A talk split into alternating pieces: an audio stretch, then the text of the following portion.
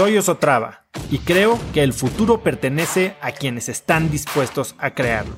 Si estás aquí, estoy seguro de que tú eres uno de esos cracks. Una persona que toma acciones de impacto todos los días, que aprende y prueba cosas nuevas, que ataca sus miedos y sobre todo que vive la vida en sus propios términos. En episodios cortos te presento una serie de preguntas, conversaciones e ideas que te ayudarán a conocer lo que te mueve, ser mejor en lo que haces y vivir una vida más grande. Esta es una metodología que desarrolló, es la que usaban en, Google y eh, hay un libro que se llama Radical Focus. Básicamente te describe este sistema de OKRs, Objectives and Key Results. Y esto lo que te, lo que te hace es dividir esta, esta grafiquita de meta con obstáculos o con palancas muy claramente para todo tu equipo. Porque ¿qué es lo que haces? Y esto normalmente se hace cada tres meses, ¿no? Trimestral. Lo que haces es con tu equipo o a nivel empresa, generas un, un set de OKRs, que son como, y esto lo puedes ir cascadeando a, cada, a cada nivel jerárquico o a cada nivel de unidad de negocios o inclusive a cada equipo hasta llegar a cada persona, ¿no?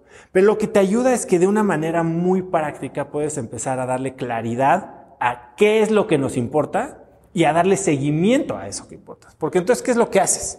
Defines un objetivo y un objetivo no es una meta, no es quiero duplicar mis ventas. Un objetivo habla de qué es lo que queremos lograr. En una palabra así como una frase como medio aspiracional. Quiero ser el líder de mi industria. Y lo fijas para el año, ¿no? Quiero eh, consolidarme en Querétaro. Oye, ¿qué significa consolidarme en Querétaro? Pues no sé. Hasta ahorita no tengo ni idea. Pero si te digo a ti y a mi equipo cuál es nuestra meta del día de hoy y lo puedo usar en cada reunión, en cada all hands, cada lunes que nos paremos es acuérdense que tenemos la misión, el objetivo de este año es consolidarnos en Querétaro. Todos estamos alineados. Oye, ¿qué es lo que nos hace consolidarnos en Querétaro? ¿Cómo vamos a saber si estamos consolidados en Querétaro? ¿Qué significaría para nosotros estar consolidados en Querétaro?